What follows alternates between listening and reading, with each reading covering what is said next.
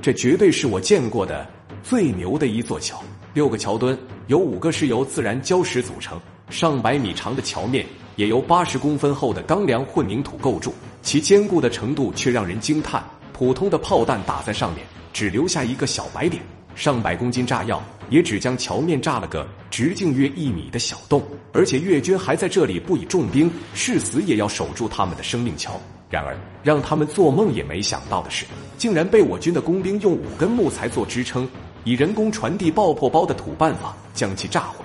那么，这场巅峰的夺桥大战到底有多激烈呢？战士们为了炸掉它，又付出了怎样的代价呢？今天就让我们一起去亮山看看。解放军的战士们是如何三炸八别桥的吧？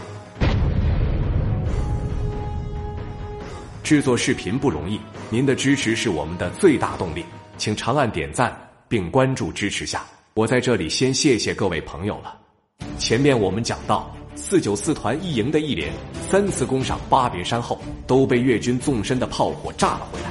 于是团部在重新进行战场分析后，做出了步炮协同的策略，四打巴别山。三月三日下午二时左右，突然炮火连天，大口径的榴弹炮发出震耳欲聋的呐喊，成片的香蕉林瞬间就变成了一片火海。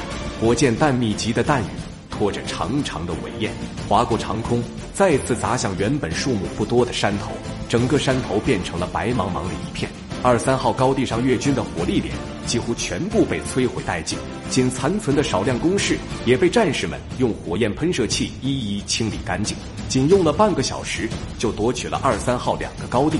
越军在巴别山上彻底失去了根基，想要再以炮火压制，步兵反击已没有了兵源。一连的战士们也快速的由进攻转为巩固防御。他们在越军残留的工事上进行加固改造。新修了二十多个掩体及三百多米堑壕，做到每人都有防炮工事。同时，还在阵地前埋下了大量的反步兵地雷，就连后方的迫击炮连也快速跟进，做好了随时支援战斗的准备。抢占了制高点后，团工兵排也在为炸桥做准备。在工兵排长近距离的秘密勘察后，下午四时左右，一排的工兵们在山头战士们的火力掩护下出发了。他们每人携带两个六公斤的爆破包向桥头前行，可刚到桥头时就被越军桥头的暗火力发现，在一阵机枪扫射后，多人中弹倒地，失去了进攻能力，不得不退回来。第一次炸桥任务失败，但战士们并没放弃，他们认为白天去炸桥目标过于明显，于是改用晚间偷袭。当晚，在工兵排长秦定亮的带领下。借着夜色的掩护，他们穿过雷区，绕过越军的哨所，成功的将一百零八公斤炸药运送至大桥的右侧。当他们还在堆放炸药时，问题出现了。